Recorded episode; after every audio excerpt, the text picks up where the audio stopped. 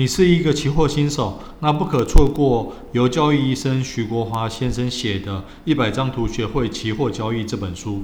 这本书展现出作者勤于检讨的特色，特别是用计量的方式来进行检讨。他统计了两千天的台指期货交易，发现台股跳空超过五十点的交易大约占了百分之二十五。如果发生跳空开高，而你在开盘后二十三十分钟内执行放空，设定三十点的停损，如果没有触及停损，则以收盘价出场，这样会不会赚钱？作者统计过，胜率大约四十趴。不过由于赚时赚得多，赔时赔得少，因此可以累积财富。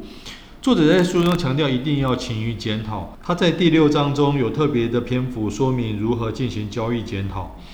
基于量化分析，作者在书中也提出具体的建议，如如果你采用日内波段交易这种操操作的方式，则有几个重点：第一，一天只选一个方向操作，一做多就整天做多，放空就整天放空。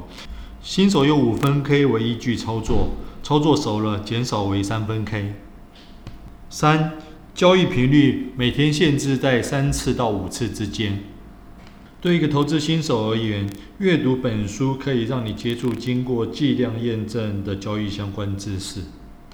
以这本书入门，可以让你少走很多冤枉路。